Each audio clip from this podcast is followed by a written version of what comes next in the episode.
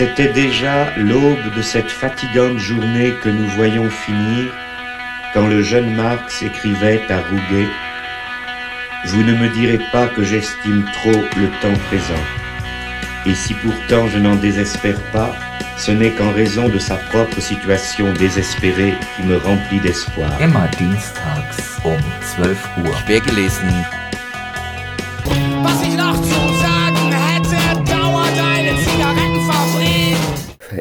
Hörerinnen und Hörer, willkommen zu einer neuen Ausgabe von Quergelesen, hier im Programm des Querfunks auf 104,8 MHz Antennenfrequenz. Schön, dass ihr wieder Zeit und Lust gefunden habt, diese kleine Vorlese-, Vortrags-, Sendung zu hören. Und wie am Ende der letzten Ausgabe von Quergelesen versprochen, kommt nun heute der zweite Teil jenes Vortrags, den Christopher Zwie am 27. Oktober 2011 in Weimar im Rahmen der Reihe Kunst, Spektakel und Revolution gehalten hat. Und zwar unter dem Titel Zur Theorie einer materialistischen Imagologie, Bildlichkeit und Sehen in der Gesellschaft des Spektakels. Nachdem der Referent im ersten Teil, der letzte Woche ausgestrahlt wurde, anhand der Erfahrungen des französischen Buchenwald-Häftlings Jacques Lucéran, der blind gewesen ist und der Buchenwald dementsprechend mit den verbleibenden vier Sinnen erfuhr, gestartet ist, rekonstruiert er im zweiten Teil eine geschichtlich-gesellschaftliche Dialektik von Sehen und Blindheit. Im Übergang von der kritischen Theorie Adornos zu jener der Situationisten thematisiert er zudem das Proletariat im Bezug zu den Fetischformen der bürgerlichen Gesellschaft. Entscheidend sind am Ende dann drei thematische Stränge, die Spektakeltheorie der Situationisten, die Reflexionsbestimmungen Hegels und die kritische Ontologie des späten Georges Lukács. Viel Spaß beim Hören. Also noch einmal kurz resümiert, Marxens äh, von Feuerbach her entwickelte ontologische Kritik der Entwicklung der Weltgeschichte als der Entwicklung der fünf Sinne gipfelt in einer Kritik am Privateigentum. Das Privateigentum, so schreibt er, hat uns so dumm und einseitig gemacht, dass der Sinn des Haben-Wollens und des Habens alle anderen Sinne dominiert. Und was auch sehr äh, wenig bekannt ist, dass Marx seine Kritik der bisherigen menschlichen Sinnlichkeitsgeschichte und des Verhältnisses von Denken und Sein in ihrem Resultat äh, nicht nur auf eine Kritik der politischen Ökonomie hinführt, sondern zugleich untrennbar davon frühzeitig auch auf eine Kritik äh, der libidinösen Ökonomie, wie Freud, äh, Sigmund Freud das nannte, eine libidinöse Ökonomie. So kann man auch bei Marx eine äh, Kritik der libidinösen Ökonomie am Werk sehen da wo er die Spekulationstheorie der, also die sehr spekulative, extrem spekulative Theorie der äh, Junghegelianer kritisiert, in dem Buch Die heilige Familie etwa, und eine Art von mimetischer Darstellung des, äh, der, der, aufkommenden Klassengesellschaft in Paris Anfang der 40er Jahre von Eugène Sue, ein ungeheurer Bestseller, Die Geheimnisse von Paris, gibt es auch heute, glaube ich, als Dünndruckausgabe gekürzt, das waren ursprünglich zehn Bände, die äh, einem Junghegelianer, dem Celiga in Berlin gefielen und die Marx deshalb sich vornimmt, um nun diese Darstellung der ähm, aufkommenden Klassengesellschaft des äh, späten Pauperismus. Das heißt, die erste Gestalt des Proletariats, die ihm gegeben wird in einem äh, Massenbestseller der Trivialliteratur, eher nun zu kritisieren. Und daran aber auch die Wirklichkeit, die in dieser mimetischen Spiegelungsform eines äh, trivialen äh, äh Kunstwerkes, wenn man so will, also einer ästhetischen Objektivation im Sinne eher von Fälligkeit, von Kitsch und von Schundliteratur ähm, figuriert. Das ist, äh, äh, wie Marx das kritisiert, dass das Proletariat zum ersten Mal dämonisiert wird, aber gleichzeitig auch Typen des Proletariats, ein, äh, eine kleine Prostituierte, eine Grisette in, in Paris, die dann zu, zu einer Nonne gemacht wird äh, durch massiven Druck und ähm, Gewalt auch körperliche Gewalt, sowie äh, die Kastration eines äh, des Maître d'école, einer Art Hauslehrer, der ähm, tatsächlich eben auch zu, äh, als Wüstling oder als Libertin zur Raison gebracht wird und in die Resignation, Akkommodation und Unterwerfung unter die Regeln der bürgerlichen Gesellschaft gezwungen werden von dem Helden dieses Romans. Das kritisiert Marx massiv und ähm, es ist frappierend, wie Marx bereits psychoanalytisch begreift, 1844, äh, was im Ödipus-Konflikt, in der Mythe vom Ödipus, der sich äh, die Augen aussticht, wobei sich die ähm, selbst bestrafend nach dem äh, Vatermord und der Vereinigung mit der eigenen Mutter, als er das erkennt, was er getan hat, er sticht sich Ödipus bei Sophokles die Augen aus und das wird von den Psychoanalytikern immer als ein Symbol der Kastration, äh, als eine Verschiebung sozusagen ähm, äh, gedeutet. Hm, das hat Marx auch schon ähm, hier erfasst und damit auch die innere ähm, familiale äh,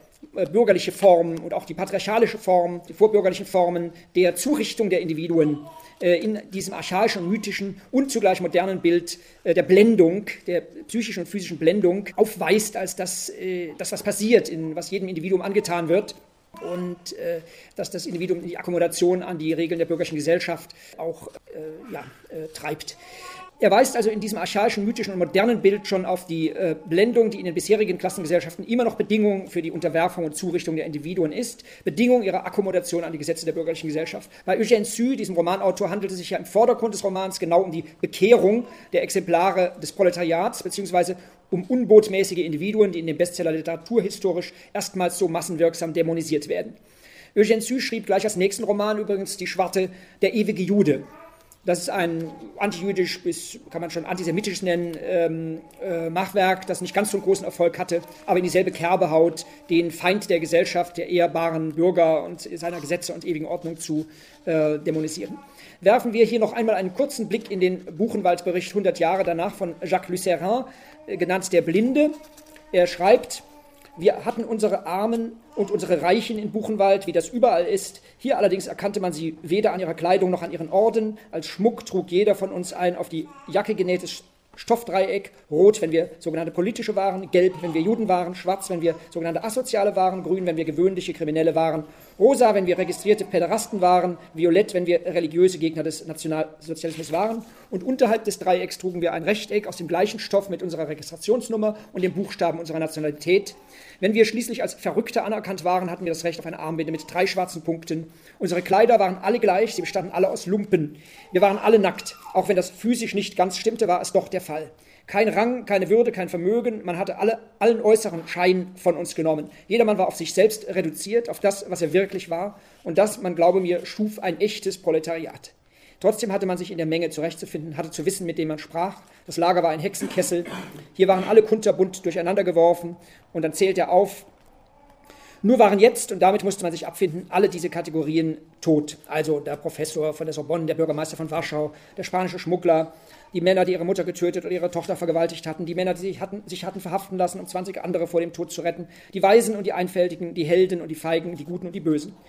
Diese Kategorien waren äh, vernichtet, wir waren in eine andere Welt eingetreten. Und er beschreibt dann auch die Umkehrungen, Edelmut bei äh, registrierten Kriminellen und Mördern und umgekehrt. Ja, das zeigt noch einmal, wie in dieser Reduktion und in, dieser, in diesem Riss, in diesem Bruch durch die Gattung, äh, in die Gattungsgeschichte gebracht worden ist, durch die ähm, äh, Tat des nationalsozialistischen Deutschland und durch die äh, Shoah im weitesten Sinne, ein Zurückwerfen hinter die Standards der bürgerlichen Zivilisation, aber zugleich auch damit die Bestätigung der Standards der bürgerlichen äh, Zivilisation geschehen ist. So nämlich, dass die Grundlagen für Faschismus,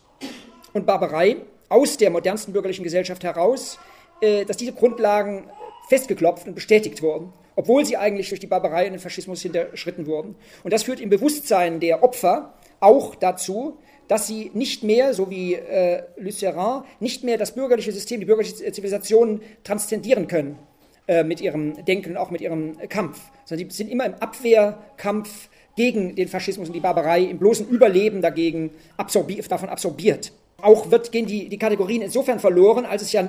verfehlt ist und falsch ist, begrifflich falsch, äh, diese Motley äh, ähm, Crew, diese, diese, diese buntscheckige Menge der völlig depravierten und äh, reduzierten Menschen, der Opfer, die auf Lumpen und nackte Knochen äh, und Fleisch und Sehnen praktisch äh, zurückgeworfenen äh, menschlichen Wesen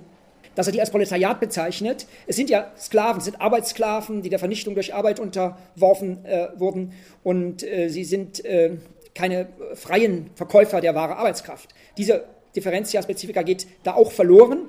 und mh, es ist ihm tatsächlich und anderen nur möglich gewesen, ähm, dann noch religiös auf diese Depravation zu antworten. Das ist sozusagen im, im Wortsinn die Religion noch die ursprünglichste und rudimentärste Protestation gegen das wirkliche Elend. Adorno hat das auch in Dialektik der Aufklärung schon erfasst, wenn er etwa schreibt, unter der Überschrift gezeichnet, äh, heißt es bei Adorno, in der Selbstständigkeit und Unvergleichlichkeit des Individuums kristallisiert sich der Widerstand gegen die blinde, unterdrückende Macht des irrationalen Ganzen. Aber dieser Widerstand war historisch nur möglich durch die Blindheit und Irrationalität jenes selbstständigen und unvergleichlichen Individuums.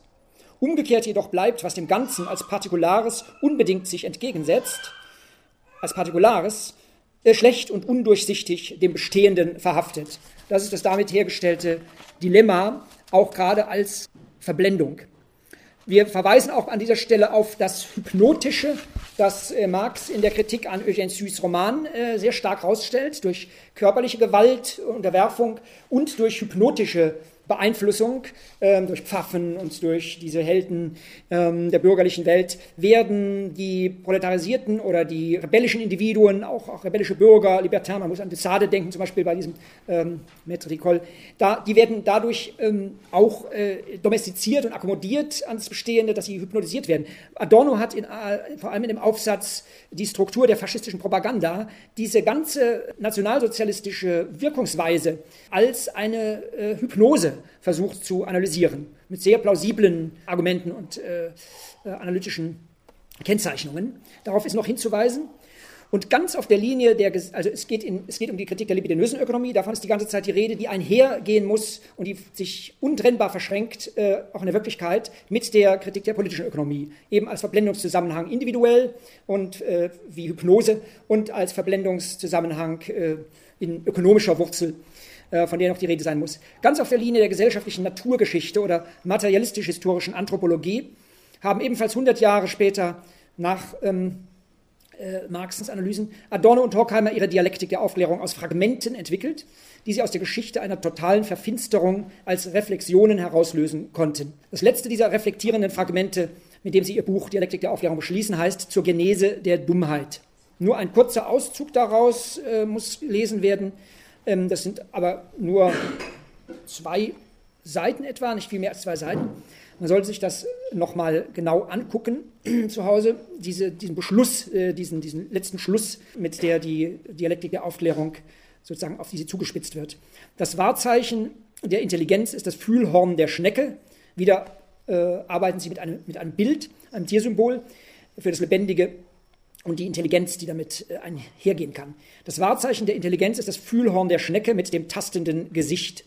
mit dem sie, wenn man Mephistopheles glauben darf, also in Goethes Faust, auch riecht mit den Fühlern. Dem Gesicht riecht sie auch. Das Fühlhorn wird vor dem Hindernis sogleich in die schützende Hut des Körpers zurückgezogen. Es wird mit dem Ganzen wieder eins und wagt als Selbstständiges erst zaghaft wieder sich hervor. Den Körper, so heißt es später, lähmt die physische Verletzung, den Geist der Schrecken. Beides ist im Ursprung gar nicht zu trennen. Solcher erster tastender Blick ist immer leicht zu brechen. Hinter ihm steht der gute Wille, die fragile Hoffnung, aber keine konstante Energie. Das Tier wird in der Richtung, aus der es endgültig verscheucht ist, scheu und dumm. Dummheit ist ein Wundmal. Leicht bleibt an der Stelle, an der die Lust getroffen wurde, eine unmerkliche Narbe zurück, eine kleine Verhärtung, an der die Oberfläche stumpf ist. Solche Narben bilden Deformationen. Sie können Charaktere machen, hart und tüchtig. Sie können dumm machen im Sinn der Ausfallerscheinungen, der Blindheit und Ohnmacht, wenn sie bloß stagnieren, im Sinne der Bosheit, des Trotzes und Fanatismus, wenn sie nach innen den Krebs erzeugen. Der gute Wille wird zum Bösen durch erlittene Gewalt. Und nicht bloß die verbotene Frage, auch die verpönte Nachahmung, das verbotene Weinen, das verbotene waghalsige Spiel können zu solchen Narben führen wie die Arten der Tierreihe, so bezeichnen die geistigen Stufen innerhalb der Menschengattung, ja die blinden Stellen in demselben Individuum, Stationen, auf denen die Hoffnung zum Stillstand kam und die in ihrer Versteinerung bezeugen, dass alles Lebendige unter einem Bann steht. So die, dieser Blick in das letzte Fragment der Dialektik der Aufklärung zur Genese der Dummheit. So forschen also in der Mitte des finsteren 20. Jahrhunderts, in den Jahren der tiefsten geschichtlichen Sonnenfinsternis, die, die kritische Theorie Adornos und Horkheimers nach den Ursachen für den gesellschaftlichen Bann der Verblendung. In der kritischen Anstrengung einer Rettung der Aufklärung stellte sie die mit dem Geschichtsbruch Anfang der 40er Jahre erfahrene Dialektik der Aufklärung als Dialektik des Lichts und der Blendung dar, gleichsam einer Intensität des Lichts, die zur totalen Dunkelheit des Subjekts geführt hat. ihre notwendig bildlich-metaphorische Darstellung dieses bisherigen geschichtlichen Banns, unter dem alles Lebendige steht,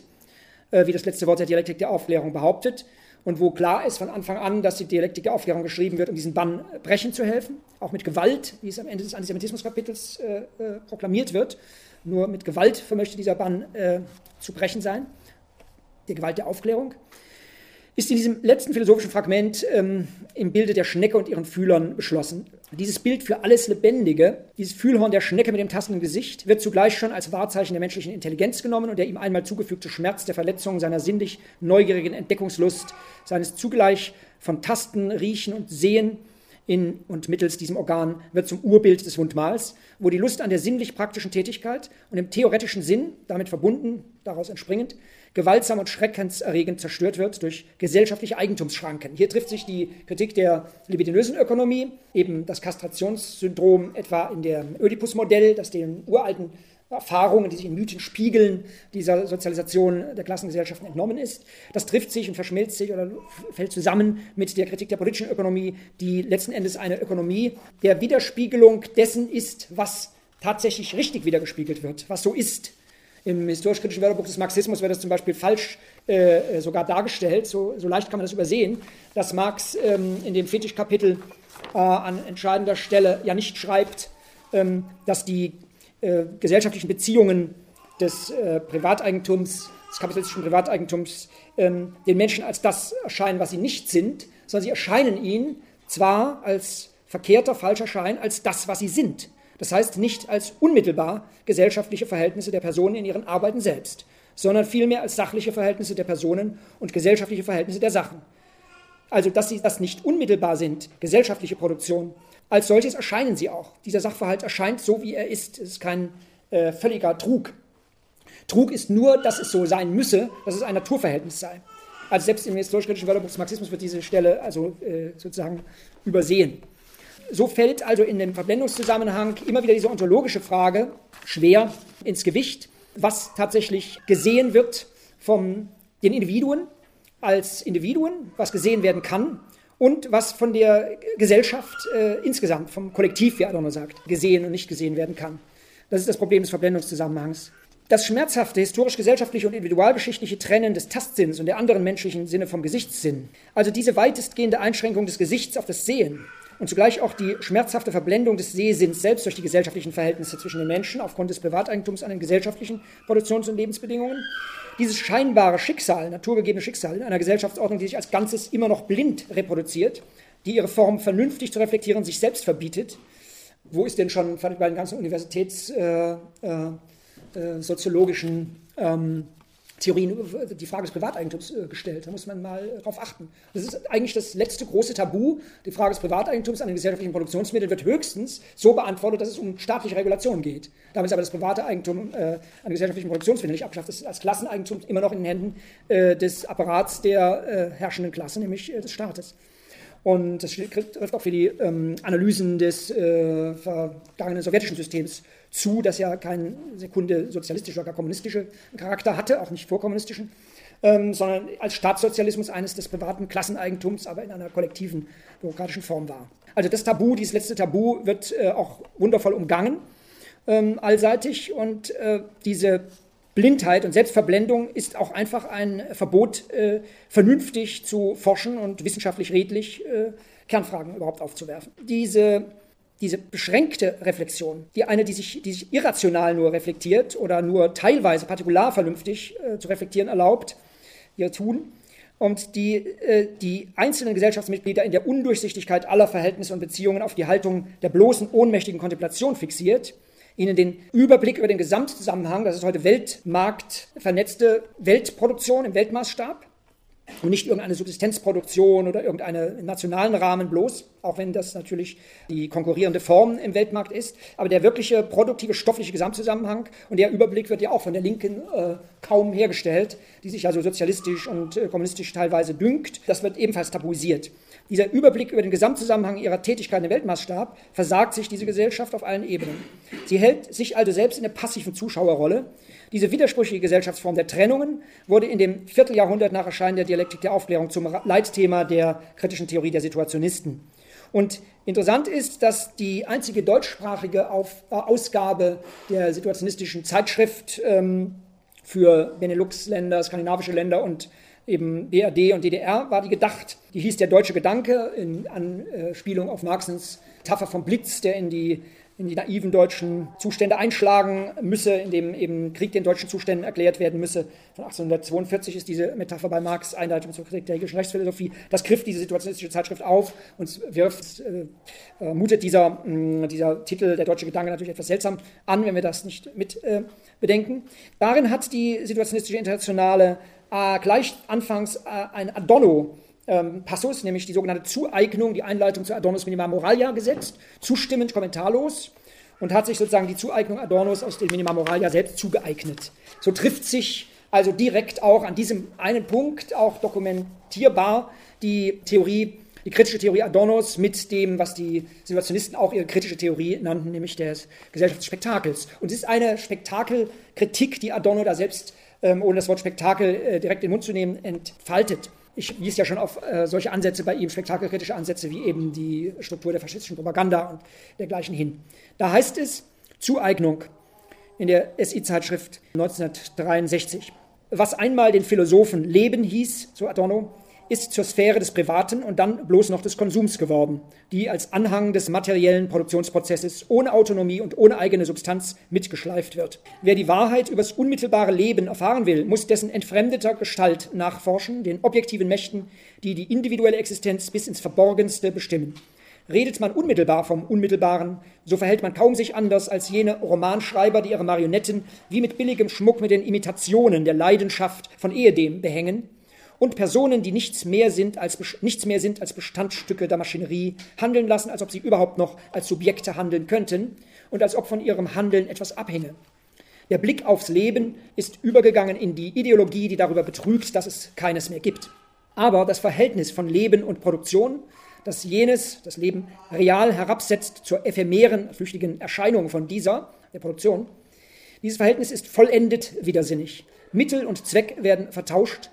noch ist die Ahnung des aberwitzigen Quid pro quo, also dieser Vertauschung, aus dem Leben nicht gänzlich ausgemerzt. Das reduzierte und degradierte Wesen sträubt sich zäh gegen seine Verzauberung in Fassade. Die Änderung der Produktionsverhältnisse selber hängt weithin ab von dem, was sich in der sogenannten Konsumsphäre, also Konsumsphäre in Anführungsstrichen, der bloßen Reflexionsform der Produktion und dem Zerrbild des wahren Lebens zuträgt, im Bewusstsein und Unbewusstsein der Einzelnen. Nur Kraft des Gegensatzes zur Produktion als von der Ordnung doch nicht ganz erfasste, können die Menschen eine menschenwürdigere Ordnung herbeiführen. Wird einmal der Schein des Lebens ganz getilgt sein, den die Konsumsphäre selbst mit so schlechten Gründen verteidigt, so wird das Unwesen der absoluten Produktion triumphieren. Hier ähm, hört dann die SI auf, Adorno zu zitieren der dann in der Folge äh, durchaus warnt in den nächsten Sätzen, dass sehr viel Falsches bei Betrachtungen bleibt, die vom Subjekt ausgehen, ebenso falsch wie das Leben Schein wahrt. Und äh, diese Problematik von Schein, Erscheinung, Wesen, von Reflexion ist genau die Wurzel des, der Spektakelkritik, die Adorno hier benennt, ohne das Wort Spektakel selbst äh, schon zu benutzen. Hier haben sozusagen die Situationisten versucht konsequent weiterzumachen. Und der Unterschied äh, gerade hier zu Adornos Ansatz zu einer Spektakelkritik,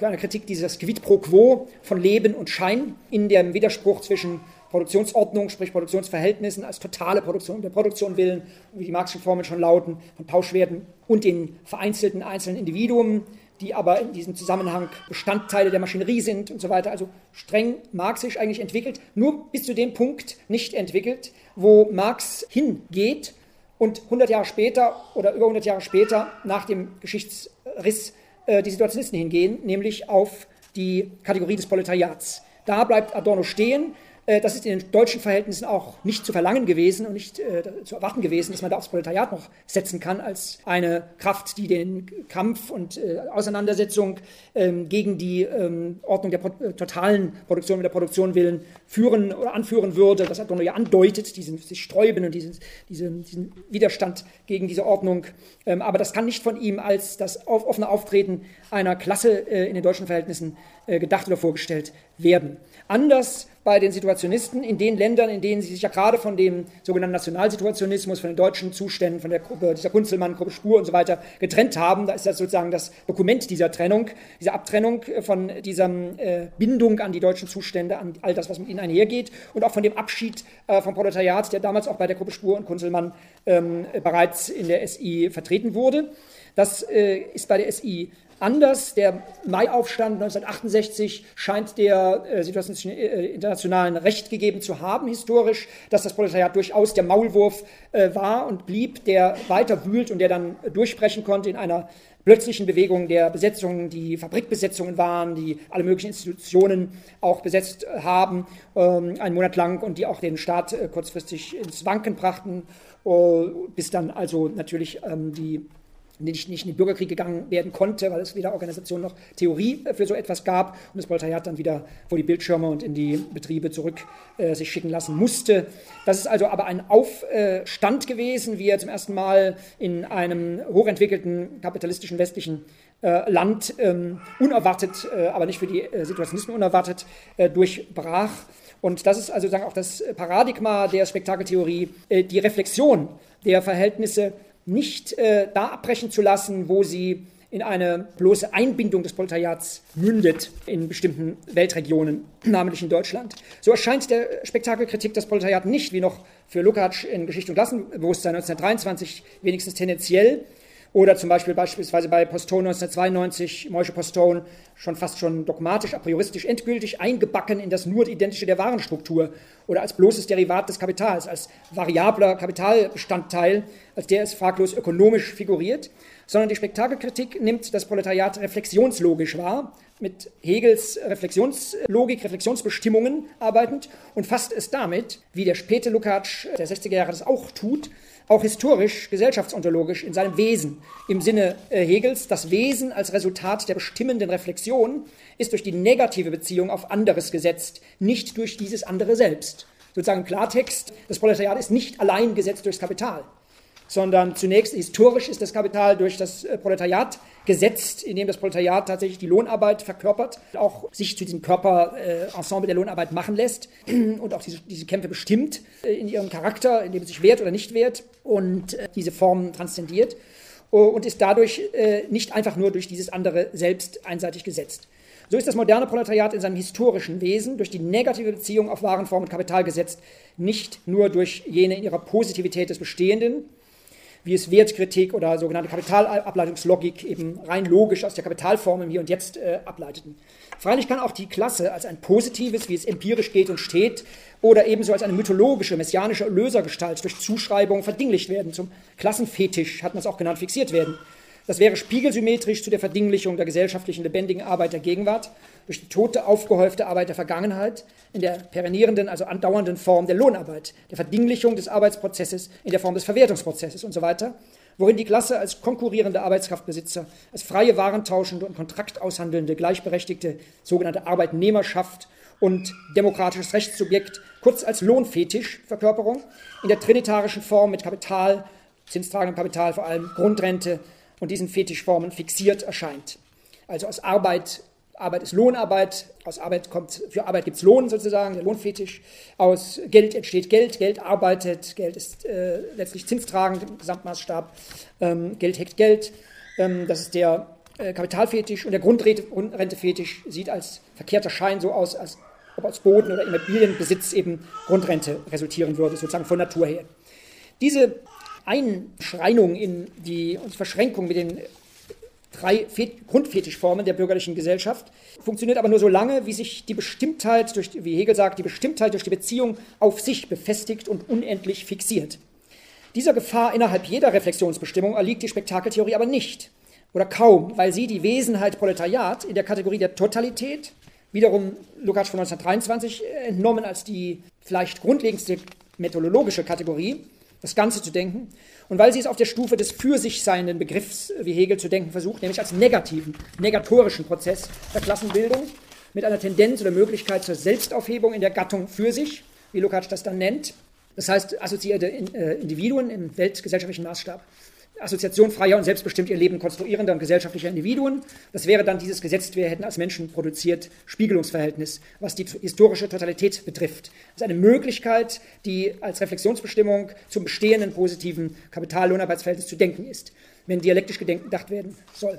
Was die gegebene Weltmarkttotalität betrifft, aber denkt die Spektakeltheorie die Wesenheit Proletariat in der Totalität des Alltagslebens und des daraus hervorgehenden Alltagsbewusstseins als Basis für die, wie Marx es nennt, weltgeschichtliche Existenz der Individuen, das heißt Existenz der Individuen, die unmittelbar mit der Weltgeschichte verknüpft ist. Indem die Situationisten diese Alltagstotalität psychogeografisch erforschen, wie sie es nennen, treiben sie dem Konzept und dem Anspruch nach, wenigstens, diese, die inhärenten Widersprüche dieser Alltagstotalität hervor, um sie in der Konstruktion von Situationen, wie sie es nennen, für weitere Negationsketten durch das Erkennen und Handeln der Proletarisierten zu erschließen. Aber als Teil dieses Proletariats-Negationsprozesses, dieses Negativen der Gesellschaft, dieses Proletariats definieren. Also als Teil, nicht für das Proletariat stellvertreterhaft. So vermeiden die Situationisten die Zurechnung oder Zuschreibung des Klassenbewusstseinssprungs die Lukács noch äh, bewerkstelligte 1923 in dem Buch Geschichte und Klassenbewusstsein, äh, dass das Proletariat irgendwie durch wie ein mystisches Wunder, wie Lukács später sagt, äh, zu dieser historischen Totalitätseinsicht seiner, seiner Möglichkeit, äh, Kommunismus herzustellen kommt. Ebenso wie sie, die Situationisten, die, die von Kautsky, Lenin und dem frühmarxistischen Lukács dazu konstruierte Partei, KP, und deren Hineintragen des orthodoxen Marxismus von außen ins Proletariat nicht bemühen muss. Die situationistische Internationale projiziert das Subjekt der Kritik nicht in das spiegelverkehrte Bild einer orthodoxen Repräsentation der Klasse des Bewusstseins. Lukács nannte und die SI nennt auch das Proletariat die mögliche äh, und bei Strafe des Untergangs auch ähm, dazu gezwungene, also zu, zu, diesem Werden als Klasse des Bewusstseins gezwungene Klasse, Klasse des Bewusstseins, die kann nicht im spiegelverkehrten Bild als äh, Repräsentation einer orthodoxen Organisation KP äh, wirk wirkmächtig werden oder kann eben einfach noch scheitern in der, Wirk in der Wirkung, sondern die Situationisten führen die kritische Theorie ebenso wie diese, was, diese Organisation im Werden, was Lukács die Organisation im Werden nannte, führen sie selbst in die widersprüchliche Totalität zurück, ohne irgendeine gegebene Instanz der Erlösung mitzudenken, die deren wirklicher Bewegung, deren negativen Transzendenz gegenüberstehen würde. Und umso konsequenter hält sie aber an dieser Totalitätskategorie des Buches Geschichte und Klassenbewusstsein von 1923 fest und erklärt sogar abschließend in ihrer sogenannten minimalen Definition der revolutionären Organisationen von 1966, dass, Zitat, die Kategorie der Totalität für die moderne revolutionäre Organisation der letzte Maßstab ist. Und damit erweist sich ein Gespür der Spektakelkritik für die Widersprüche, die Trennungen, wie sie es nennen, die sich in der Form ausdrücken ähm, nämlich die Klassentrennungen allererst, die Trennungen der gesellschaftlichen Produktion in Formen des privaten Klasseneigentums und entspricht auch das, das Gespür der Spektakelkritik für diese Widersprüche und Trennungen in der Strenge, in der, der, der, der Frage von Kohärenz und Inkohärenz, die sie immer äh, aufwerfen als Kriterium für eine solche Organisation im Werden des Proletariats selbst. Und diese Sensibilität teilt die, äh, teilen die Situationisten, ich sage dann bequemlichkeitshalber die SI, seit ihrer Herausbildung mit dem sogenannten Hegel-Marxismus äh, des Buches Geschichte und Klassenbewusstsein von Lukács, dem sie auch die Einsicht entnommen hat, Zitat, das Reich der Kategorie der Totalität ist der Träger des revolutionären Prinzips in der Wissenschaft. Darunter ist allererst, äh, und gleich wird man sehen, was das mit Blick und äh, Spiegeln und äh, Bildlichkeit zu tun hat, dieser, diese äh, Totalitätskategorie und dieser Wissenschaftsanspruch, den Lukács damals postuliert hat, 1923, den die SI explizit aufgreift hier, ist allererst äh, der der Hegelschen Wissenschaft der Logik, in welcher die Spektakelkritik ebenso wie in Hegels Phänomenologie einigermaßen zu Hause war. Ähm, sowie in den frühen Marxischen Schriften und in Teilen auch der Kritik der politischen Ökonomie, also Kapitalband 1 auf jeden Fall. Und da ist nun der Punkt, und das liegt der ganzen Spektakelkritik als einer der Spiegelungsmethode sozusagen von Sein und Bewusstsein zugrunde, dieser von Hegel, äh, von, von Feuerbachs Hegelkritik her und, äh, und vom frühen Marx erstmals formulierten, an den Sinnen und an dem, dem, der Entwicklung der Geschichte der Sinne entlang ähm, äh, herausgearbeiteten ontologischen Methode, also zwischen Sein und Bewusstsein, die Verhältnisse entlang der Entwicklung der Sinne und äh, der Bedürfnisse und Leidenschaften der Menschen oder wie Sie zusammengefasst sagen, des revolutionären Begehrens, des latenten revolutionären Begehrens äh, zu untersuchen und herauszuarbeiten, praktisch als Psychogeografie, theoretisch aber gerade mit Hegels äh, Reflexionsbestimmungen als Methode. Da hat, wie ein japanischer Marx-Kenner und Hegel-Kenner feststellt, Hegel mit der Reflexionslogik die Theorie der dialektischen Beziehung von Form und Inhalt entwickelt als noch spekulative, weitgehend spekulative Methode. Und die Reflexion als absolute Negativität ist es, die nach Hegel die ganze Form oder die Form als Totalität ja, erfasst, begreift und herausentwickeln kann. Und es geht ja um die Form der Produktion, um die Ordnung der Produktion, wie Adorno sagt. Es geht darum, die Produktion der Produktion willen als eine der Form nach von bloßen Tauschwerten, als Selbstzweck von Tauschwerten von Waren, von Kapital und äh, erweiterte Reproduktion des Kapitals zu abzulösen, abzuhäuten, zu zerbrechen und zu ersetzen durch eine weiterhin Produktion der Produktion, aber der Bedürfnisbefriedigung der Menschen willen. Und das kann auch eine Drosselung von unsinnigen Formen der Produktion natürlich zugleich bedeuten. Mit den Reflexionsbestimmungen geht die Spektakelkritik so um, dass sie diese theoretisch nie herabsetzt, wie das noch der frühe Lukács äh, tut, sondern dass sie offensichtlich ähm, sie von Hegels und Marx dialektischen Form-Inhaltkritiken abzugucken versucht. Die in, dieser, in diesem rigorosen Wirklichkeitsbezug des Selbstanspruchs der Spektakelkritik mit der Reflexion von Seins- und Bewusstseinsverhältnissen im gesellschaftlichen Sein und in der Ideologie als Bewusstseinsgestalten einer Gesellschaft bis in die der Individuen hinein, die äh, Träger Charaktermasken ökonomisch und auch Träger von bestimmten individuellen, sagen wir, Weltbildern, Lebensentwürfen und Weltanschauungen auch sind, die sich in solchen Ideologien ebenso ähm, funktional äh, finden und bewegen wie die Individuen in der ökonomischen, im ökonomischen Klassenverhältnis. Äh, Dieser Wirklichkeitsbezug äh, Bezug des Selbstanspruchs der Spektakelkritik äh, für, führt sie dazu, das sinnlich-ästhetische Sensorium für das Negative im Bestehenden mh, zu schärfen,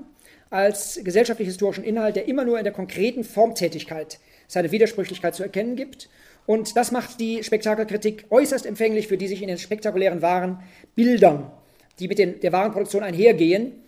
was immer das heißt, äh, nicht nur sozusagen das Design, die Verpackung, sondern auch das, was an imaginären, äh, zeichenhaften, an einer Art Aura der, der Ware als einer Repräsentation und auch als einer Verkörperung, einer Gestalt von Vorstellungen vom äh, Leben, vom authentischen Leben, vom wahren Leben, von dem möglichen Leben äh, mitproduziert wird. Die, das, darum geht es der Spektakelkritik, die Ware als Bild in ihrer Bilddimension zu erfassen. Das kann aber sehr oberflächlich nur und auch missverstanden werden, aufgefasst werden. Und dagegen äh, geht die Spektakelkritik ebenfalls mit den Reflexionsbestimmungen als Methode an. Diese wechselseitig sich verkehrt spiegelnden Gesten und Wendungen der Negation innerhalb der materialisierten Ideologie, wie das die Spektakeltheorie nennt, nämlich die Ideologie hat sich durch diese ganzen ungeheure Warensammlung zugleich materialisiert. Die Bildlichkeit äh, setzt sich aus unzähligen äh, Bildern, einer Sammlung von Bildern, von wahren Bildern zu einem Gesamtporträt des Bestehenden als dem einzig wahren und einzig, einzig sinnlich äh, anerkannten und sinnlich ähm, gestatteten zusammen. Und das spiegelt äh, ebenfalls etwas, was von Walter Benjamin als Traumschlaf des Proletariats, also als Wunschinhalte des äh, latenten Begehrens einer Gesellschaft äh, versucht wurde zu deuten und ähm, im Passagenwerk von Benjamin als Traumschlaf des Proletariats versucht wurde zu entziffern. Deshalb auch die Sensibilität der Situationisten für alle Methoden, äh, ihre Reflexionen, nämlich die Reflexionen dieser, dieser herrschenden Bilderwelten zum wahren Ausdruck zu bringen, zum wirklichen Ausdruck äh, zu bringen. Äh, dieser Ausdruck wäre für die anfangs oftmals naiv äh, genug entworfenen praktischen Selbstformgebungen der wirklichen Bewegung als kommunistischer Tendenz eben die Konstruktion von Situationen, wie die SI sie definiert. Aus ihr, so Zitat, würde diese Fähigkeit der Freiheit den Lebensstil eines jeden, Lebensstil eines jeden als ein globales Werk hervortreten lassen. Das heißt, die permanente Durchsetzung der erlebten Totalität gegen all das, was vorher bloß vereinzelte Mittel oder bruchstückhafte Bedeutungen waren. Es würde die Stufe der Praxis als nicht mehr nur gewünschte und angedeutete, sondern radikale und effektive Kritik sein. Die Spektakeltheorie möchte es mit den realen, wirklich seienden Erscheinungsformen des verkehrten Ganzen aufnehmen, sodass vermittels Kritik diese Verkehrung beendet werden kann, als der wirkliche Umsturz der verdinglichten Sachenwelt durch und in die Menschenwelt. Das Spektakel ist die perfekt geschlossen, real erscheinende Verbildlichung dieses verkehrten Ganzen. Zitat der SI äh, zum Beispiel, während sich heute die herrschende Welt trotz gewisser äußerer Erscheinungen mehr denn je nach einem Jahrhundert von Kämpfen und nach der Liquidierung der gesamten klassischen Arbeiterbewegung als endgültig ausgibt, kann diese herrschende Welt nur aufgrund der Kritik verstanden werden und diese Kritik ist nur insofern wahr und realistisch, wie sie eine Kritik der Totalität ist. Indem die Spektakelkritik also die äußeren Erscheinungen der herrschenden Verdinglichung in ihrem scheinbar endgültigen Verkehrtsein für ebenso real nimmt, seiend nimmt, ontologisch gesprochen, wie den inneren Wesenszusammenhang ihres geschichtlichen Entstehens und Vergehens, diese Erscheinungen, die, wie sie sagt, sich als massive Realität durchsetzende Gesellschaft des Spektakels für das falsche Ganze in einem historischen Prozess der Verkehrung nimmt knüpft sie ebenso an Lukács Geschichte und Klassenbewusstsein an, wo er in seinem Vorwort äh, damals eher geschichtsoptimistisch erklärt hat, das Falsche, in Anführungsstrichen geschrieben, ist zugleich als Falsches und als Nicht-Falsches ein Moment des Wahren. Und die Spektakelkritik wendet diese noch sehr orthodox Hegels wahrem Ganzen verhaftete Orientierung um in die Tendenz zur späteren Diagnose Adornos vom Ganzen als dem Unwahren, ohne dass die SI dabei in einen Geschichtspessimismus umschlägt, wenn sie in ontologischem Bezug auf die Wirklichkeit von Wesen, Erscheinung und Schein, also ontologisch heißt auf das Seinsstatus, was ist jetzt seiend, was ist nicht seiend, bei Schein, Erscheinung und Wesen, feststellt, zunächst, in der wirklich verkehrten Welt ist das Wahre ein Moment des Falschen. Also zur, zur Verdeutlichung vielleicht ähm, nehmen wir den ganz konkreten oder pseudokonkreten, unmittelbar gegebenen Warenkorb des Lohn, der Lohnarbeit, der sogenannte Warenkorb. Der ist gefüllt mit äh, allerlei mh, hm, bedürfnisbefriedigenden Warendingen, also Gegenständen, Gebrauchswerten, die nur für Geld zu haben sind. Und dieser, dieser Warenkorb, der ein ganz unzweifelhaft Wahres ist, nämlich dass man es braucht, dass es Bedürfnisse befriedigt, dass es geil ist oder dass es vielleicht mh, hm, sich steigern lässt und ja, sozusagen, dass nicht mehr drin ist oder vielleicht noch ein bisschen mehr, das verbirgt, dass es nur sich dabei um einen Moment der Reproduktionstotalität nämlich der kapitalistischen Reproduktion der wahren Arbeitskraft als Klasse handelt. Deswegen auch die falsche, in der Linken immer noch sehr verbreitete äh, Formel von dem, auch bei Postone, der baut darauf alles Mögliche auf, von der sogenannten Reproduktionssphäre. Es gibt aber keine Reproduktionssphäre, äh, wie es auch nicht diese Trennungen, äh, die gibt es nur analytisch zwischen äh, Produktions-, äh, Distributions-, äh, Konsumptionssphären gibt, sondern die sind nur analytisch zu trennen, sondern es ist ein, ein zirkulierendes Kapital insgesamt. Äh, nicht bloß auf der Zirkulationsebene, äh, das, das, das kreisende Kapital, wie Marx das nennt. Und äh, so gibt es auch nicht eine Reproduktionssphäre, sondern das ist die Totalität der Reproduktion sozusagen der Milchkuh, damit sie am nächsten Tag wieder Milch geben kann und gefüttert werden muss, dieser Warenkorb. Und das wäre etwa ein, ich will es nicht zu sehr auswalzen, jetzt dieses Beispiel kann man diskutieren, das wäre ein typischer äh, Trugschluss. Es ist zwar, zwar realer Schein, äh, dass dieser Warenkorb gefüllt ist, äh, mehr oder weniger gut, dass er Bedürfnisse befriedigt, aber er verbirgt auf der kognitiven Ebene zunächst, gefühlt wird das aber und empfunden, dass äh, die proletarisierte, das proletarisierte Individuum am Rand des Lebens steht. Die ganze Zeit am Rand des, der Reichtumsproduktion steht, weil es ja tatsächlich nur das bekommt von dem gesamten Reichtum, den es mit den anderen produziert, äh, dass es eben sich wieder so weit reproduzieren kann, dass es diese, diese erweiterte Produktion des Kapitals als fremder, feindlicher Macht, die nicht äh, gehört, über die es nicht verfügt, äh, auch reproduziert. Das wäre jetzt ein Beispiel. In der wirklich verkehrten Welt ist das Wahre ein Moment des Falschen. Diese, dieses verkehrte Wesen des Spektakulären, das heißt sich als Bild etwa vom Warenkorb und seinen Genüssen, seinen Befriedigungen, seinem, seinem Erlebten und seinen Möglichkeiten darstellenden spektakulären Ganzen, stellt sich der Spektakelkritik zufolge selbst dar als unwiderlegbare Positivität, in Entwendung der Hegelschen Versöhnungsformel von der äh, SI in dem spektakulären Monolog ausgedrückt, was erscheint, ist gut und was gut ist, erscheint. Also Hegel hat gesagt, was vernünftig ist, ist wirklich und was wirklich ist, ist vernünftig. Seine Wirkmächtigkeit, also hier geht es aber auf der visuellen Ebene ums Erscheinen als Bild oder wie wir gleich sehen als Spiegelbild. Seine Wirkmächtigkeit hat dieses historisch erscheinende Gesellschaftsganze durch sein, und wieder ein Wort der SI, durch sein Monopol des Scheins faktisch erwirkt. Die Spektakelkritik bewegt sich damit ersichtlich auf dem Niveau der Hegelschen Wesenslogik, das heißt ihrer Reflexionslogik, also Erscheinung, Schein und Wesen, lässt diese Reflexionslogik jedoch nicht in der Versöhnung von Wirklichem und Vernünftigem als Erstarrung und Ende der Geschichte, sozusagen als Beste aller möglichen bürgerlichen Welten, als verdinglichter Welt stehen, sondern setzt mit Marx und mit Lukács und mit Benjamin auf das unvermeidliche Weiterprozessieren der Geschichte, des Lebens, wie sie sagen, wie auch Hegel schon sagt und wie Marx es nennt, der Lebensprozess, aber als Negation, Zitat, bei der Analyse des Spektakels muss in gewissem Maß die Sprache des Spektakulären gesprochen werden. Insofern dabei der methodologische Boden dieser Gesellschaft, die sich im Spektakel ausdrückt, betreten wird, aber das Spektakel, also muss also immanent auch kritisiert werden, aber das Spektakel ist nichts anderes als der Sinn der ganzen Praxis einer ökonomischen Gesellschaftsformation, wobei also l'essence, der Sinn, hier keineswegs geschichtsteleologisch, also als sei das eine bestimmte sinnvolle Richtung, ähm, äh, die hier vorgegeben sei, eingesetzt ist vielmehr im Wesentlichen den Inhalt der historischen Widerspruchsentwicklung, in ihrer Gerichtetheit, in ihrem Gerichtetsein, nicht als vorgezeichnetes Ziel, und ihre Bewegungsform bezeichnet, also als Tendenz. Es ist, so ein weiteres Zitat, es ist der historische Moment, der uns enthält, dieser Sinn. Wesen, Erscheinungsformen und Schein können nicht wirklich getrennt werden, müssen es aber umso mehr analytisch. Äh, sodass die Spektakeltheorie von Guy Debord formuliert, in diesem Buch Die Gesellschaft des Spektakels, so formuliert in zwei Thesen, das Spektakel und die wirkliche gesellschaftliche Tätigkeit lassen sich nicht abstrakt einander entgegensetzen. Diese Verdoppelung ist selbst verdoppelt, abstrakt und konkret, wirklich und bildlich. Diese Verdoppelung ist selbst verdoppelt. Das Spektakel, welches das Wirkliche verkehrt, wird selbst erzeugt. Die objektive Realität ist auf beiden Seiten vorhanden. Jeder so, also auch auf der Seite des Scheins, jeder so festgesetzte Begriff gründet sich nur auf seinen Übergang zur Gegenseite. Die Wirklichkeit bricht im Spektakel durch und das Spektakel ist wirklich. Der Begriff des Spektakels vereinigt und erklärt eine große Mannigfaltigkeit von erscheinenden Phänomenen. Ihre Verschiedenheit und Kontraste sind die Erscheinungen dieses gesellschaftlich veranstalteten Scheins, der in seiner allgemeinen Wahrheit wieder anerkannt werden muss. Das Spektakel ist seinen eigenen Begriffen nach die Behauptung des Scheins und die Behauptung jedes menschlichen, das heißt gesellschaftlichen Lebens als eines bloßen Scheins, fast wörtlich wie bei Adorno in diesem Präambel. Aber die Kritik, die die Wahrheit des Spektakels trifft, entdeckt es als die sichtbare Negation des Lebens, die sichtbare Negation des Lebens, als eine Negation des Lebens, die sichtbar geworden ist. Zitat Ende. Mit dieser Methode, die Reflexionsbestimmungen von Wesen, Schein und Erscheinung für die kritische Theorie des spektakulären Gesellschaftsganzen scharf zu machen, gewissermaßen programmatisch aus dem Begriff des Spektakulären selbst heraus, Spekulum, Spiegel, denn über die, äh, die Semantik äh, ist äh, auch das Denken, Semantik von Speculum Spiegel, Spiegel, die Bedeutung ist das Denken als Reflexion geöffnet zur Reflexivität des Wirklichen, des gesellschaftlichen und des naturgegebenen Seins und seiner Repräsentationen im bewussten Sein. Darüber versucht die Spektakelkritik die sogenannte Hegel-marxistische Wendung des frühmarxistischen Lukács konsequent aufzunehmen und ebenso an der materialistischen Ingebrauchnahme der Wesenslogik von Hegel, aber materialistisch gewendet, die Kritik der politischen Ökonomie zu entfalten, wie es das Anliegen ihres Zeitgenossen des späten Lukács der 60er Jahre ist mit seinem Ontologieprojekt, ohne dass sie von diesem Projekt ahnt.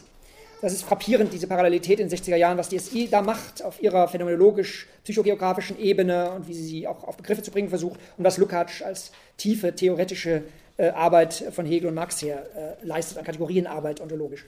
Auf die materialistische Begründungsmöglichkeit der Verdinglichung hat in der damaligen Auseinandersetzung äh, mit Geschichte und Klassenbewusstsein, diesem frühen Buch von Lukács, ein in den deutschen Zuständen geistig sehr einsam gebliebener Zeitgenosse der SI hingewiesen, nämlich Hans-Jürgen Krahl, als er feststellte, Zitat Krahl, mit seiner Wesenslogik formuliert Hegel den ersten Ansatz zur Auflösung der fetischisierten Wirklichkeit. Hegels Begriff des Wesens ist die Auflösung einer gesellschaftlich gesetzten Realität, die als naturgesetzliche erscheint. Und wie Lukács äh, damals in den 60er Jahren, das wusste Kral ja auch nicht, dass der an einem Ontologieprojekt sitzt, insistiert äh, Kral, der Grundbegriff der marxischen Kritik der politischen Ökonomie ist unerklärbar ohne Hegels Dialektik von Wesen und Erscheinung. Die hegelische Logik ist nach Marx die metaphysische Verkleidung der Selbstbewegung des Kapitals. Marx hat die Differenz von Wesen und Erscheinung zum Innenbegriff der Kritik gemacht. Also metaphysisch würde heißen sowas wie mystisch und eben auch spekulativ. Also das heißt spekulativ, Kropklotz sich äh, nur erläutert, dass die Bewegung des Geistes, wo sich das eine im anderen spiegelt, zur Grundlage für die materielle und wirklich historische Bewegung genommen wird. Also sozusagen die wirkliche geschichtliche Bewegung auf den Kopf äh, gestellt wird unter der Hand, was bei Hegel in einer sehr klugen Weise geschieht, sodass Hegel oftmals von materialistischen Einsichten gar nicht äh, entfernt oder nicht weit entfernt ist, im Gegensatz zu vielen äh, dummen Materialisten sozusagen, die alles direkt nur aus dem materiellen, ökonomischen Lebensprozess ableiten wollen an geistigen Prozessen, ohne die Rückwirkung dieser verhimmelten Formen auf und auch der Ideologie auf und auch eben des Scheins, der Gestalten des Scheins, wie Marx es sagt, die Gestaltung des Scheins auf das gesellschaftliche Sein, im gesellschaftlichen Sein ebenfalls zu reflektieren. Die Hegelsche Logik ist also nach Marx die metaphysische Verkleidung der Selbstbewegung des Kapitals. Marx hat die Differenz von Wesen und Erscheinung zum Inbegriff der Kritik gemacht und weil die klassischen Ökonomen jene Differenz nicht begriffen haben, so Kral, haben sie weder Verdinglichung noch falsches Bewusstsein, Fetischisierung und Mystifikation begriffen, nämlich der wahren Form, die auf dem Privateigentum an gesellschaftlichen Produktionsbedingungen beruht. Und in derselben Zuspitzung formuliert ungefähr zeitgleich eine andere situationistische Kritik, dass in dem kurzen Satz, es gilt für die kritische Theorie zu versuchen, die erstaunliche, auffallende, in Anführungsstrichen auffallende Funktion des sozialen Scheins im modernen Kapitalismus zu erklären was der Schlüssel zu jedem neuen revolutionären Versuch ist. Äh, dazu vielleicht kurz ein ganz kurzes Zitat von Lukács, der das zeitgleich formuliert in ein paar Worten, vor allem wo er sich mit der religiösen Entfremdung auseinandersetzt, die ja einerseits ihre Basis immer mehr verliert in der profanen, sozusagen, wie Max Weber das nannte, entzauberten Alltagswelt, andererseits durch, ihre, durch die Neuverzauberung, eben durch die Fetischformen und die Alltagsreligion, wie Marx es nennt, äh, kapitalistischen ähm, Fetischformen, äh, erneut auch wieder äh, Angriffsansatzpunkte hat, diese religiöse Entfremdung. In diesem Zusammenhang schreibt er, der Lukács, Mitte der 60er Jahre, 66, durch die Verdinglichung entsteht ein völlig entgegengesetzter ideologischer Schein, der, indem er unter Umständen im Denken und Erleben der Mehrzahl wirksam wird, zu einem objektiv scheinenden Bestandteil dessen erwächst, was wir als Ontologie des Alltagslebens bezeichnet haben, deren Auswirkungen derart beschaffen sind, dass sie im Bewusstsein der Beteiligten als objektives Sein auftreten. Und damit verschwindet im Bewusstsein die Wechselwirkung zwischen Subjekt und Umwelt, das Antworten des Subjekts auf die Fragen, die die Bewegung der ihm äußeren Wirklichkeit für es aufwirft. Sein Handeln wird entweder eine metaphysische Folge seiner Subjektbeschaffenheit oder das mechanische Resultat von Milieukräften indem solche Überzeugungen, dass das so sei, dass also die Menschen tatsächlich nur eine also mystische Subjektivität aufweisen würden, die völlig irrational ist und willkürlich, wie à la Max Stirners Entwurf Der Einzige und sein Eigentum etwa als Urmodell, oder nur mechanische äh, Puppets on the String sind, mechanisches Resultat von Milieukräften. Solche Überzeugungen, indem sie sich verbreiten und verfestigen, wird eben dadurch die Verdinglichung, auch durch diese ideologische Verstärkung solcher sich verbreitenden Überzeugungen, wird sie zu einem, wird eben dadurch die Verdinglichung zu einem gesellschaftlichen Kraftfaktor, sodass sie auf die Menschen des Alltagslebens, trotz ihrer in Wirklichkeit rein ideologischen Beschaffenheit, als eine, ja als die Wirklichkeit einwirkt. Wobei Lukács sehr genau ontologisch immer klar macht, dass Ideologie keine Seins, keinen Seinscharakter besitzt, sondern eine Funktion im gesellschaftlichen Sein ist weil Ideen und weil Spiegelungen ähm, und im wohlverstandenen, nicht mechanisch abbildlichen Sinne, sondern im hochvermittelten Sinne Widerspiegelungen der unmittelbaren Realität,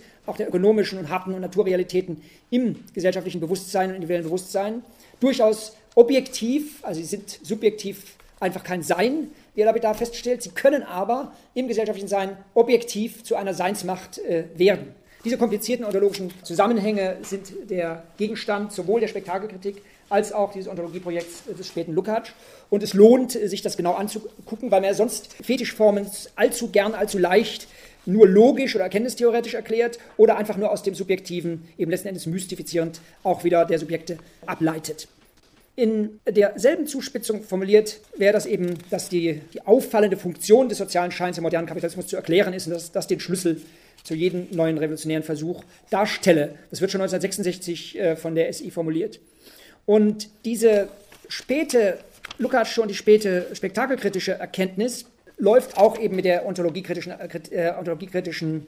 äh, Kritik Adornos an dem äh, Schein und seiner Seinswirksamkeit zusammen, die wir in dieser Präambel skizziert vorfanden. Abschließend, Adorno hat in diesem von der SI bemerkten und übernommenen Ansatz, also zu einer, zu einer Spektakelkritik, sich ebenfalls gleichzeitig auf Hegel, an dessen Methode, wie er schreibt, die der Minima Moralia sich schulte, indem diese, diese Skizze vom Zerrbild der gesellschaftlichen Produktion formuliert war, gestützt und gleich eingangs auch davor gewarnt, in der Verzweiflung über die Auflösung des historischen Subjekts zu versteinern. Er hat vielmehr gegen die subjektive Kontemplation, also die bloße Anschauung dieses ganzen Vorganges und der wirklichen Bewegung, die sich zunächst auch mal ökonomisch als Kapitalmacht über die ihr unterworfenen und von ihr sozusagen gelenkten bis manipulierten lohnarbeitenden Bestandteile vollzieht,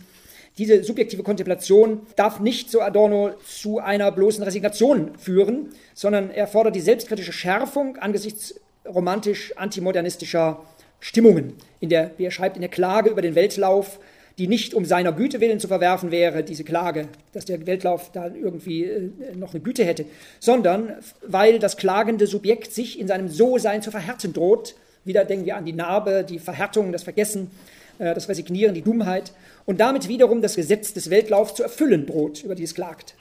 Und diese so gekennzeichnete Attitüde hatte Lukács schon seit langem einen konformistischen Nonkonformismus genannt. Hier lauern also die Gefahren auch für die Spektakeltheorie, die es ja mit äh, den künstlerischen Objektivationen sehr ernst nimmt. Auf das können wir leider hier nicht eingehen, dass auch der Unterschied zu Adorno oder zu, zum späten Lukács liegt, äh, wie sie, wie sie das, die Aufhebung, das Wegschaffen der Kunst als einer Sphäre, als einer musealisierenden und betriebsindustriellen, äh, kulturindustriellen Sphäre fordert und nicht mehr die Möglichkeit sieht, innerhalb der bestehenden, sozusagen außerhalb der revolutionären äh, Tätigkeit und der wirklichen Bewegung mit den ästhetischen Objektivationen, mit ästhetischen äh, und damit auch sinnlichen Erkenntnisformen anders umzugehen, als die direkt in die, in die psychogeografische äh, Forschung der Revolutionsmöglichkeiten, der Negationsmöglichkeiten einzu, sozusagen einzuspeisen oder einzubringen oder sie eben damit identisch äh, zu begreifen. Abschließend lässt sich festhalten, dass die, die Perspektive, die auch Adorno hier noch formuliert hat, das Moment der in, der in der Produktion, in der total werdenden Produktion, das Moment der Emanzipation von dieser Form, von dieser Ordnung überhaupt nicht verleugnet, sondern darauf setzt, dass das sich nicht hinterschreiten lässt durch irgendeinen romantischen Antikapitalismus, durch irgendwelche äh, Vernetzung von Kommunen, von protagonistischer Subsistenzproduktion, von Regulationsmodellen irgendwelcher Staaten oder weltstaatlicher Organe und Gremien, sondern dass es tatsächlich um die Erlösung von dieser Form geht, das Absprengen, wie Marx es nannte, den Umsturz dieser Form, aus dieser Verkehrung, dieser Form Wesen und Erscheinung, Verkehrung und diesen Schein, diesen falschen, diesen bloßen Schein, der solche Wirkungsmacht hat, zu zerstören gilt. Äh, das läuft alles auf die Bemächtigung äh, Frage hinaus durch diejenigen, die nun einmal objektiv in diesem bestehenden Ganzen die Träger oder das einzig mögliche Subjekt, vernunftgemäße Subjekt dieser Dynamis, wie es Marx genannt hat, also das heißt der darin schon angelegten, seienden Möglichkeit, aber eben auch nur Kategorie Möglichkeit äh, darstellen, eben der Proletarisierten, die da hilft alles nicht zur Klasse des Bewusstseins sich irgendwie organisieren müssen, sonst bleibt es bei dem Rutschen in die Barbarei. Und die diese Bemächtigungsfrage, die läuft genau auf die Kommunikation hin bei den Situationisten wie auch bei Adorno, aber bei den Situationisten ganz ohne Staatlichkeit und staatliche Organe und Bildung und Bildungspolitik äh, hineinzunehmen, sondern durch die unmittelbare, schon in, der, in dem echten Dialog, wie sie es nennen, und schon in der authentischen Kommunikation der Proletarisierten, sich organisierende, sich entäußernde Spiegelung, ohne ein drittes, ohne ein, eine Repräsentation, ohne ein Bild, über das vermittelt jetzt die Kommunikation und die Selbstbilder laufen dürften. Sondern diese, äh, diese, diese Stärkung der Kommunikation ist eigentlich das A und O der Spektakelkritik, auch in der praktischen Auffassung. Das setzt an dem an, was Marx als Spiegelungsverhältnis in diesem, in diesem Emblem gesetzt werden, als Menschen produziert, äh, an den Horizont geworfen hat. Versucht sie aus dem, Kon aus dem äh, Konjunktiv in den Indikativ äh, zu, zu überführen, dieses Gesetz. Gleichzeitig hängt die Frage der Bildlichkeit bei der Spektakeltheorie sehr eng mit dem zusammen, was zwischen Sprache und Bild im engen Sinne sich abspielt, sodass nämlich Sprachbilder, dass ähm, alle möglichen äh, homogenen Medien, wie Lukács es nennt, und alle möglichen Gesten und Objektivationen von sinnlicher Erkenntnis, Aesthesis, sich verschränken, ihre Trennungen, ihre Sphärentrennungen, ihre professionellen Trennungen überwinden müssten um die Methode des dialektischen Bildes, das nennt die SI nicht so, aber ich empfinde es so, dass sie das äh, auch im Auge hat, was ihr Geschichtsbewusstsein betrifft, dass da nämlich die, die Einheit von sprachlichem, begrifflichem Erkennen und dem bildlichen, ähm, vom Mythos übernommenen, der allerdings seinen Wahrheitskern herausgesprengt bekommen muss aus der Lügenhülle bildlichen Denken, wenn man das so sagen kann, dem, dem Begreifen der Wirklichkeit, in dem Aufbringen der vorhandenen, vorgegebenen, spektakulären Spiegelungen. Dazu muss jetzt noch abschließend äh, darauf hingewiesen werden, dass die ganze Spektakeltheorie in der Marxischen Fetischtheorie insofern wurzelt und angelegt ist, dass es da immer alles über den Wertspiegel vermittelt ist, eine Wertformanalyse, ist äh, letztendlich das Geld, äh, das erklärt werden muss durch die Wertformanalyse, der Geldfetisch, dieser blendendste und geschlossenste Fetisch, dieses Ding äh, der Dinge sozusagen, das alles beherrscht. Und da sind wir auch wieder bei der Sonne, bei der Sonnenmetaphorik. Marx bezeichnet das Kapital und das Geld als ein Kern, äh, das Geld, aus dem mehr Geld äh, werden kann durch okkulte äh, Zuschreibung als die reale Sonne der kapitalistischen Weltgesellschaft, die alles Leben spendet oder die alles verdorren lässt und von der alle abhängen. Und so haben wir diese Gesellschaftlichkeit in dem Stadium, wo es keine Naturspiegelungen ähm, zwischen dem menschlichen Auge und dem, der, der Sonne sind, wie Goethe äh, das noch äh, naiv auffasst, aber auch schon den gesellschaftlichen Inhalt ahnt und wo die inneren äh, Kräfte, die von ähm, dem Buchenwald-Häftling, ähm, der den Widerstand organisiert hat, ebenfalls bezeugt werden und entfaltet werden können als ein Sensorium, das trotz der äußerlichen Blindheit des Gesichtssinns diesen Gesichtssinn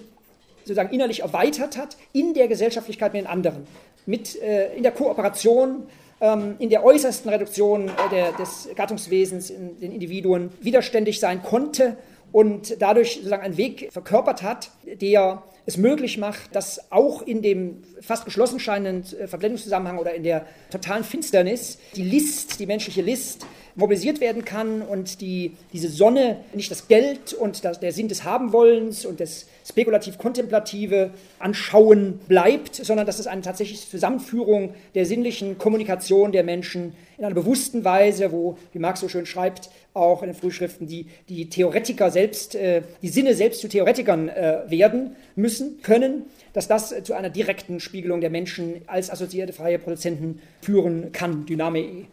mehr ist heute Abend äh, als so eine Perspektive diese äh, äh Reflexionsbilder ähm, und Reflexionsmetaphern und auch die Reflexionslogik ähm, der Situationisten aller Spektakeltheorie auszuloten und näher zu untersuchen, jetzt in so einer Darstellung nicht zu leisten gewesen. Vielen Dank erstmal soweit.